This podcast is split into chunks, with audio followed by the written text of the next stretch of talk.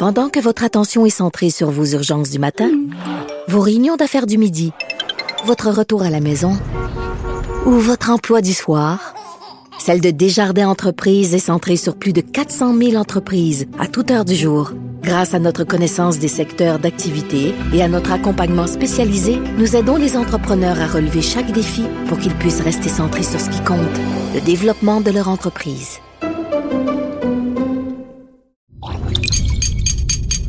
Cube Radio.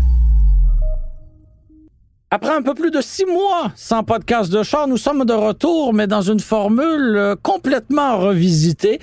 Euh, Frédéric Mercier est devenu Frédéric Hyundai et parle de la marque coréenne trois fois par jour avec euh, Marie-Lou. Et j'ai trouvé un remplaçant qu'il me fait plaisir de vous présenter. Vous ne le voyez pas, mais moi je le vois. Il est en face de moi, l'opposé dans le studio. Vous le connaissez peut-être si vous êtes bilingue des oreilles. C'est Louis-Philippe Dubé. Salut Germain, puis euh, pour corriger un peu ou faire une précision, je pense pas qu'on va changer la formule tant que ça. Ma face a changé, c'est vrai, je ne suis pas Frédéric Mercier, mais par contre, on va définitivement suivre le podcast de Charles. J'essaie de remplir des gros souliers, même si euh, toi tu prétend qu'ils sont partis chez, chez, chez, Hyundai, chaussettes des tailles, choses des chez Hyundai maintenant.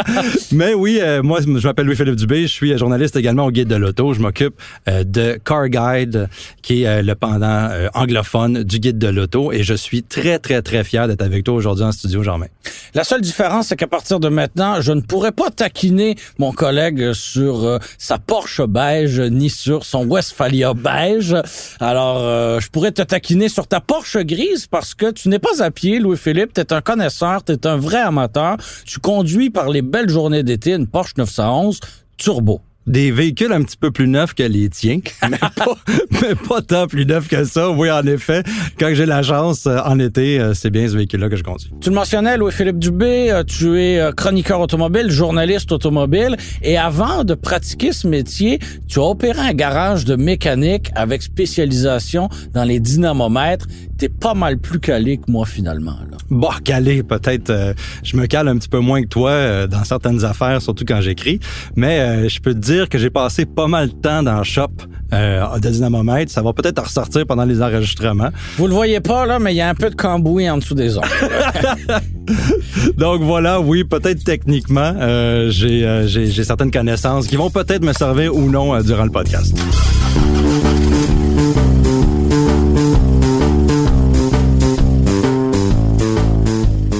Trêve de présentation, euh, LP. Tu permets que je t'appelle LP? Absolument, ça me fait plaisir. Parce que Louis-Philippe Dubé, je trouve ça long en maudit. Alors, trêve de présentation. On, compte les minutes. On compte les minutes, c'est ça. Alors, trêve de présentation, euh, LP, parce que non, tu n'es pas le sujet principal de cet épisode. On partagera, toi et moi, notre expérience en tant qu'utilisateur d'un véhicule électrique en milieu urbain. Tu vis à Montréal, je vis à Montréal. Nous mettons à l'essai, pas chaque semaine, mais presque chaque semaine des véhicules qui sont au moins électrifiés et c'est pas toujours facile. Absolument d'accord. Puis en plus, euh, pour avoir vécu à la fois en banlieue, en campagne, et puis maintenant en ville, les expériences, ça diffère. C'est pas la même chose. Puis il y a certaines conceptions qui se sont expirées euh, dans les dernières années avec l'augmentation de l'autonomie. Fait que moi, je propose qu'on part ça. Ouais, t'as compris comment ça marchait? Tu dis on part. Ben, OK. On part-tu? On part. On part.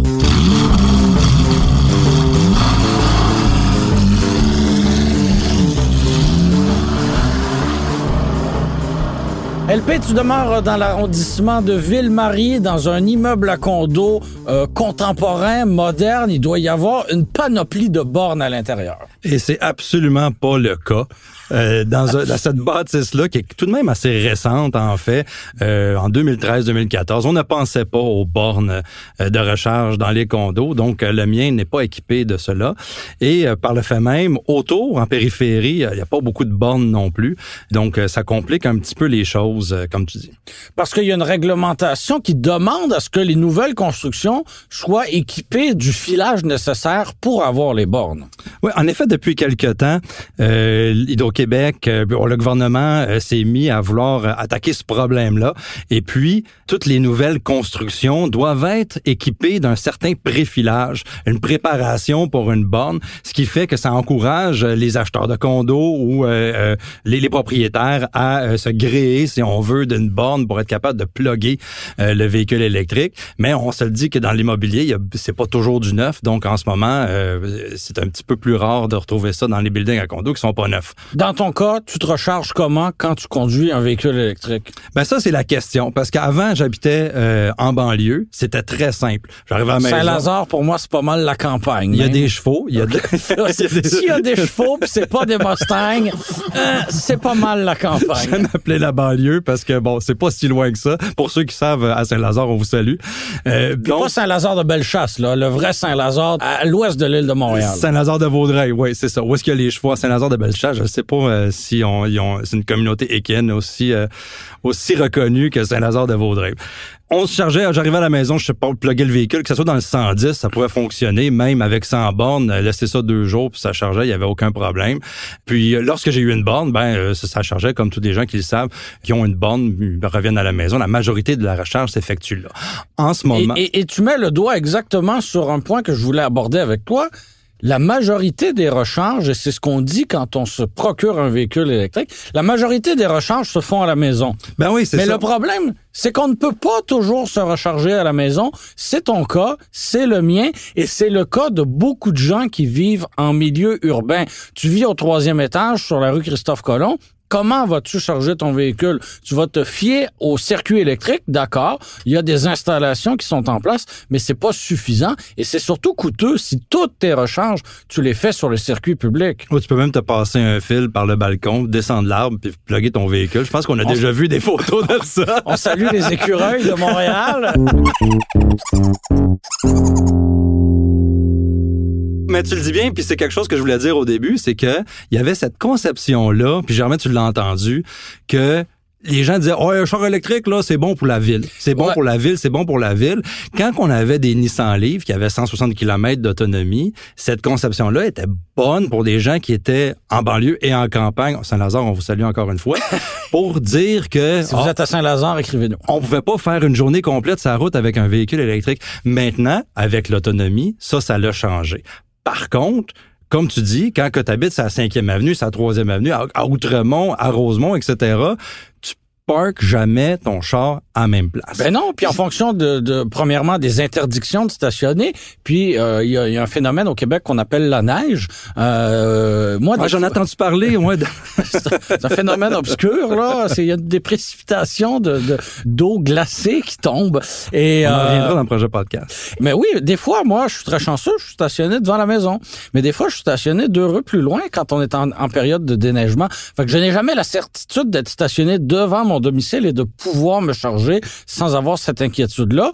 Et la plupart de mes voisins n'ont pas d'entrée de garage ou n'ont pas de garage du tout. Donc, je suis vraiment pas dans un cas isolé, là. Oui, ben, si t'enlèves les gens qui habitent en appartement, par exemple, dans cette situation-là, t'enlèves les gens qui ont des buildings qui sont aussi vieux entre guillemets, que le mien 2013, pas vieux, on s'entend, mais c'est dépourvu de bornes. Puis des édifices à Montréal qui ont été construits avant 1950, par exemple, il y en a un paquet, là. Oui, puis qui, qui ont été rénovés, qui ont été peut-être mis à jour au fil du temps, mais qui sont pas nécessairement capables de recevoir une borne. Oui, absolument. Et puis, tu t'enlèves tous ces gens-là, toutes ces situations-là, il reste pas grand monde, on s'entend. Là. tout le monde, après ça, il faut se trouver des moyens euh, pour être capable soit de recharger au travail, euh, soit d'être capable de recharger euh, sur une borne quelconque en chemin, se trouver une borne de recharge rapide si on, est, on doit repartir le lendemain matin ou quelque chose comme ça.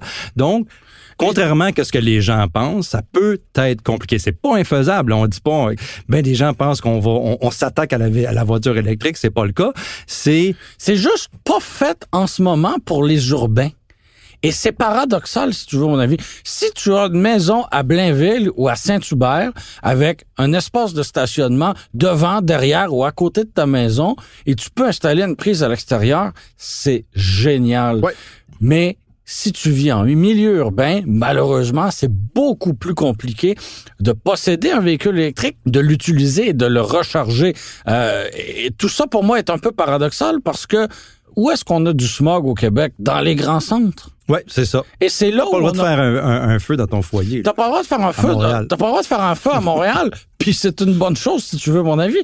Mais en même temps, si on veut avoir davantage de véhicules électriques, il va falloir penser à un moyen de permettre aux utilisateurs urbains d'un véhicule électrique de pouvoir les recharger, ce qui est pas le cas en ce moment.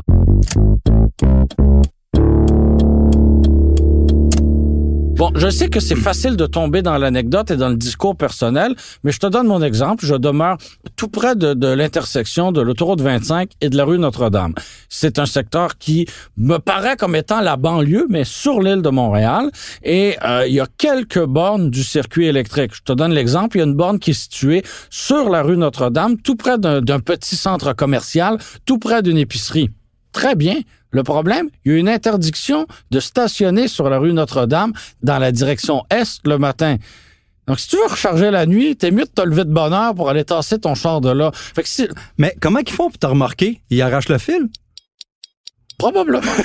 Parce que tu peux pas le déploguer, question. le véhicule est barré. Eh, c'est une bonne question. Ben, en fait, ils te remarquent pas, ils te remettent une contravention. OK, mais si jamais tu le laisses là éternellement. Euh, c'est une très bonne question. Je suis pas certain que l'agent de stationnement en Nissan Versa est équipé pour euh, pour euh, remorquer le véhicule, mais euh, non, il, il va assurément te remettre une contravention. Mais bref, on dit souvent, on va on recharge le véhicule quand on arrive le soir de travailler, Oui. par exemple, si on travaille le jour, on le laisse charger la nuit, puis quand on repart le matin, il est presque à pleine charge. Mais dans le cas où la borne la plus près de chez toi, ben tu dois te lever, je sais pas moi, à 5 heures du matin pour aller tasser l'auto, ben c'est quand même un peu un inconvénient, on est d'accord là. Ah, je suis d'accord avec toi. Moi, je peux... C'est comme ça cinq jours par semaine. Ben, c'est exactement. C'est la même chose un peu. Moi, dans Ville-Marie, c'est euh, c'est très occupé. Euh, le stationnement, comme on, comme vous le savez, c'est euh, comme tout le monde le, le sait à la maison. Puis toi, tu savais dans Ville-Marie, c'est très difficile à trouver. Moi, j'ai des bornes autour euh, de mon de mon building. Ces bornes-là, elles sont accessibles normalement autour de l'UCAM. Il n'y a pas de problème. C'est juste que le problème. Dans le Ville-Marie, le stationnement, c'est 3,75 Fait que tu- fait que- est un maximum que tu peux rester là. C'est pour ça que t'as un énorme sac Ziploc rempli de 30 sous qui te suit constamment. Ben oui, puis là, ça c'est pas bon pour mon autonomie, ça. Toutes les 30 sous.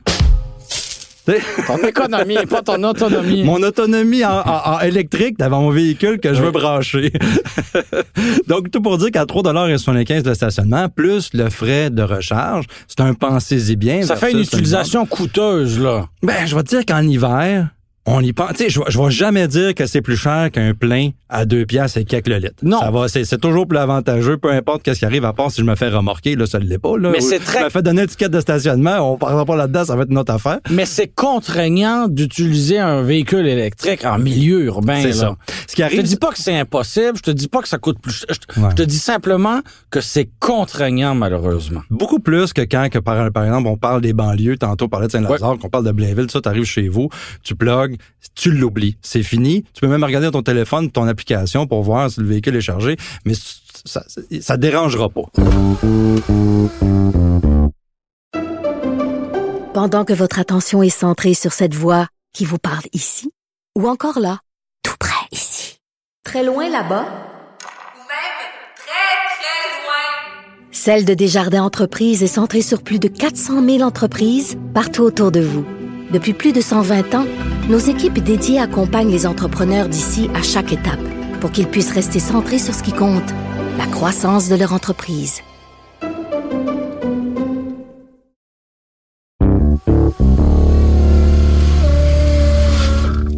ça demande une certaine adaptation de l'horaire. Puis, je vais te dire, quand tu reviens, ton char est vide, faut que tu repartes le lendemain matin, il faut que tu te mettes en mode solution. Euh, Il y en a. Pour ma part, c'est le parking en parallèle. Ou soit je vois que, par exemple, au complexe des jardins, il y a une borne de recharge rapide Ah! qui est à 12,50 de l'heure. Oui. Le stationnement n'est pas chargé. Tu payes C'est pas une borne quoi, 100 kW? Je pense que c'est 100 kW. Bon, ouais. ça, 50 c'est- ou 100 kW. Là, Là- c'est une bonne, c'est une BRCC, c'est une bonne rapide là, du circuit électrique. Là, tu m'amènes sur un bon point. Parce que des bornes de recharge rapide, donc 50 kW et plus, au Québec, on en a via le circuit électrique. Excellente chose. Tout est beau, tout est correct. Qui est un circuit extraordinairement plus fiable que qu'est-ce qu'il y a dans le reste du Canada. D'ailleurs, et tu fais bien de le mentionner, euh, les bornes sont réunies sur une application, c'est géré par Hydro-Québec, c'est fiable, le système fonctionne, parfait. Mais les bornes de recharge rapide sont où? Sont en bordure des autoroutes? Pas en ville. Il y en a quelques-unes dispersées ici et là, elles sont en bordure des autoroutes. Parce que on nous dit, euh, exemple, vous partez de Montréal, vous vous rendez à Québec, ben vous allez arrêter à Drummondville, vous allez vous arrêter 15-20 minutes, une demi-heure, puis vous allez repartir ensuite. Donc c'est des bornes où on reste peu de temps. Mais que si tu demeures en ville, t'as pas nécessairement 8 heures ou 12 heures à passer sur une borne lente. Là. Ouais, tout dépendant, c'est euh, le véhicule que tu as, puis que la- sa capacité de recharger, ça peut prendre beaucoup de temps. Puis en plus, ben tu as le parking en parallèle. Puis ça revient à ce que tu disais sur Notre-Dame, qu'à un moment donné, faut que tu décampes. Oui. Certaines, faut, faut Tu peux tout- pas rester là indéfiniment, là. Donc euh, ça devient, c'est tous ces petits challenges là qui demandent un peu d'adaptation. Euh, puis euh, euh, pour pour un conducteur de véhicule électrique, je vais me faire aussi euh, pas l'avocat du diable, mais regarder en contrepartie comment que les stations pas un avis légal. pas un avis légal pas en tout. Les stations-service aussi disparaissent euh, en ville. Oui, Il y en a de vrai. moins en moins. C'est vrai. Gazé. Fait que ça, c'est quelque chose qu'il faut souligner. C'est On- vrai. On mettait des bornes, on met des bornes dans les stations-service sur le bord de la 15. Oui. Comme, tu sais, par exemple, Oui. Petro-Canada, Absolument. les circuits électriques, etc.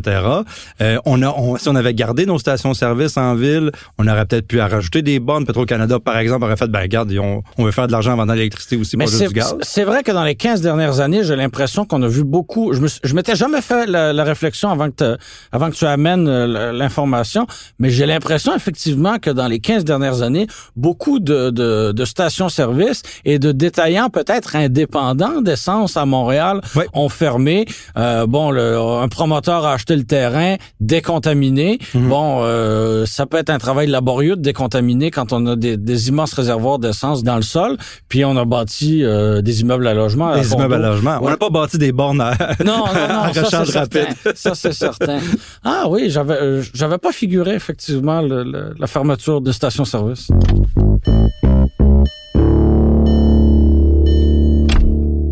Donc c'est ça. Ça fait c'est c'est d'un côté ou l'autre pour ceux qui vont dire ah ben euh, gazer ton char ça peut être difficile en ville aussi. C'est vrai. Par contre on fait la transition vers les, les énergies vertes, on fait la transition vers les véhicules électriques. Je trouve que les gens en ville, contrairement à ce qu'on disait dans le temps, on est un, on, euh, ça nous demande un petit peu plus de dextérité, un petit peu plus d'être un petit peu plus astucieux pour être capable de garder nos véhicules plugués. Euh, C'est nos quoi la chargés. solution pour toi?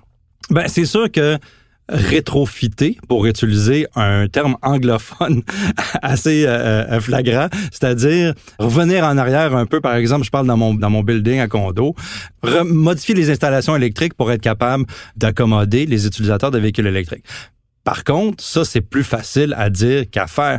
Selon Et comment... ça prend une volonté. Ben oui, selon combien la, la copropriété, par exemple, qui va décider, bon ben, on se met tout ensemble pour filer, pour rajouter les panneaux, pour euh, euh, partir des compteurs, puis. euh, Et, euh, et- et- et aller je dis n'importe quoi. Si c'est un, un édifice où il y a 50 copropriétaires et il y a 5 véhicules électriques, ben euh, les 45 autres vont dire pourquoi ce serait à nous de financer le mode de recharge euh, des 5 autres copropriétaires. Oui, parce qu'une nouvelle construction, on s'entend, le promoteur va l'offrir. Les gens qui veulent préfiler, ben, ça va être préfilé déjà euh, dans les panneaux, mais les gens qui veulent les bornes, euh, ils vont pouvoir les acheter, etc. Puis, bon, euh, euh, c'est ces choses réglées et à, et chacun son choix. Par contre, pour revenir à l'arrière, dans une bâtisse qui est pas si vieille que ça, ça peut être compliqué. Puis, s'il y a des stationnements, on regarde les stationnements, par exemple, qui sont euh, souterrain, mais dans le milieu, il faut quand même être capable de faire des infrastructures physiques pour accommoder la borne. Euh, moi, mon stationnement, il il y a rien autour, il y a juste des véhicules autour. Donc, il faut que ça parte du toit, Du puis- plafond, du plafond, puis que ça fasse ça. Donc, c'est C'est pas évident. Ben, c'est parce que ce parking-là a pas été pensé pour ça, mais pas du Puis, tout. puis encore là, tu as la chance de tous les soirs rentrer du travail et stationner ton véhicule au même endroit. Ouais, c'est ça exactement. Donc, la, la chance que toi ou ben, Que j'ai pas, oui, c'est ça. locataires à Montréal n'ont pas de pas stationner, de, de pouvoir stationner à, à, même place à chaque fois. Donc, est-ce que d'installer des bornes plus rapides, en fait, d'installer des bornes rapides ou plus de bornes lentes pourrait être une solution?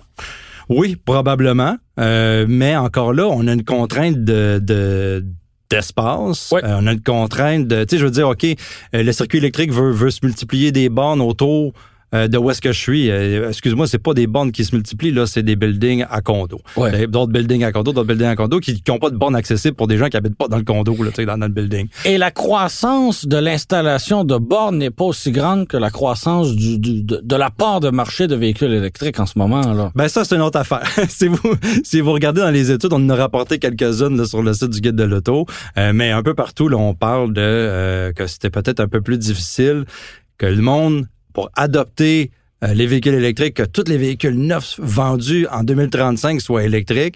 Les bornes, il va falloir qu'ils suivent. Puis dans mon coin, je suis en train de me demander où est-ce qu'elles vont aller. Euh, puis, euh, puis c'est ça. Donc, si moi j'ai un problème en ce moment, beaucoup de monde va avoir un problème plus tard. Ça donne le goût de déménager? non, pas du tout en Ah fait. non, c'est ça. pas du tout en fait. Je pense pas mal sûr qu'on va trouver une solution à la longue. Euh, L'humain s'adapte euh, et avec la machine, ça va se trouver. C'est juste une question de, de pour le moment, euh, c'est un petit peu plus difficile. Mais encore là, avec l'autonomie des véhicules qui sont pas mal toutes entre 350, 400, 450 km. Dans les bonnes conditions? Euh, dans les bonnes conditions. Puis ça, c'est une autre affaire, Germain. La recharge rapide à, euh, à moins 20, bon, ben là, on, va, tu sais, on peut rentrer dans tout un autre sujet de si ta batterie, elle est... Toi, ta batterie, elle est froide le matin parce que tu es Ouais. parké dans la rue. Moi, ma batterie, elle est chaude. Moi, je pars avec une longueur d'avance pour trouver une borne. Oui. Toi, tu pars... bon, Mettons, tous les deux, on part là. Toi, tu pars de chez vous, moi, je pars de chez nous. On est tous les Toi, deux... t'es stationné à l'intérieur au chaud. Moi, je suis stationné dans la rue, il fait moins 20. On est tous les deux à 10 euh, c'est la frénésie. On peut pas. euh, la, panique, la- la- l'attaque de panique chez Germain et chez nous. On essaie de se trouver une borne pour recharger. On s'entend que moi, je suis ressorti avec 50% 60% beaucoup plus rapidement que toi parce que ma batterie, elle est à bonne température pour être recha- rechargée, mais pas la tienne. Je suis dans la marde. LP, entre deux recherches d'images sur Google, notre réalisateur a posé une petite question. Est-ce qu'un véhicule hybride rechargeable, c'est plus pratique en ville? Ben, la réponse courte, c'est oui. Puis la réponse longue? la réponse longue, c'est eh, à quoi ça sert? Puis la que- réponse moyenne? ben, La réponse tiède? la réponse. Le- L'hybride rechargeable, c'est intéressant parce que justement, le moteur à combustion interne pallie à tous les petits mots, les bobos qu'on a parlé tantôt. Mais à quoi bon acheter un, hybride rechargeable si on va jamais le plugger? Parce que toi, tu parles, par exemple, tantôt, tu habites dans un appartement, tu, tu, tu, tu stationnes jamais à la même place. Euh, Est-ce que réellement tu vas recharger, tu vas prendre le temps de recharger ton RAV4 Prime dans une borne, payer 3 piastres et 75 euh, de l'heure pour le, sta- pour le Non. stationnement, plus une pièce pour l'électricité, tu vas aller gazer, puis tu vas aller parker ça chez vous, puis on, ça finit là. là. Ben, en fait, c'est qu'une hybride rechargeable, souvent, c'est une hybride régulière, mais qui a droit à une subvention. là. Ouais. Parce que les, les véhicules hybrides réguliers ne sont pas éligibles à les subventions, alors que beaucoup de véhicules hybrides rechargeables ont droit aux subventions. Et pour moi, l'exemple de la Prius et de la Prius Prime est un très bon exemple. Puis rien ne t'empêche d'avoir une Prius Prime, de ne pas la recharger tous les soirs. Puis lorsque tu as accès, par exemple, à une recharge gratuite au bureau ou à une recharge gratuite quand tu vas visiter de la parenté ou des amis, ben là, de profiter de cette électricité-là qui t'est tombée du ciel. Fait que là, tu deviens Un quêteux de recharge. oui. tu te promènes avec ton adapteur et t'es un quêteux de- de- d'électrons. C'est comme si j'arrivais chez vous puis je disais, ouais ben moi je vais me servir euh, dans ton dans, dans l'eau par exemple, je vais me remplir des bouteilles parce que l'eau est pas bonne chez nous à Ville-Marie. Ben, maintenant je plug ton je plug mon véhicule, Peux-tu débrancher ta sécheuse? J'aurais besoin de brancher ma, ma voiture avec ma borne. euh. Si, si tu veux que je m'en aille à donné. Ah, tu vois, ça, c'est un argument intéressant. LP, t'as compris, c'était pas bien, bien euh, compliqué. C'est maintenant l'heure de faire les crédits. Alors, euh, ben, t'as- co- comme tu as déjà écouté Podcast de charge, je suis sûr que tu vas être capable de les faire. Alors, euh, merci d'avoir été des nôtres. C'était Germain Goyer et Frédéric Merci. Euh, pardon, Louis-Philippe Dubé à l'animation. Yay! Là, tu dois enchaîner avec la suite. C'est quoi qu'il faut que je fasse? Merci à Philippe Séguin à la réalisation, au montage et à la musique. Je fais quoi, Germain? Tu continues. C'était une production Cube Radio. Là, faut que tu le dises en même temps que moi. C'était une production On va recommencer Cube ça, Radio. là, parce que- Non, on va le faire ensemble. Vas-y. C'était une production Cube, Cube Radio. Radio. Prochaine fois, ça va être encore meilleur.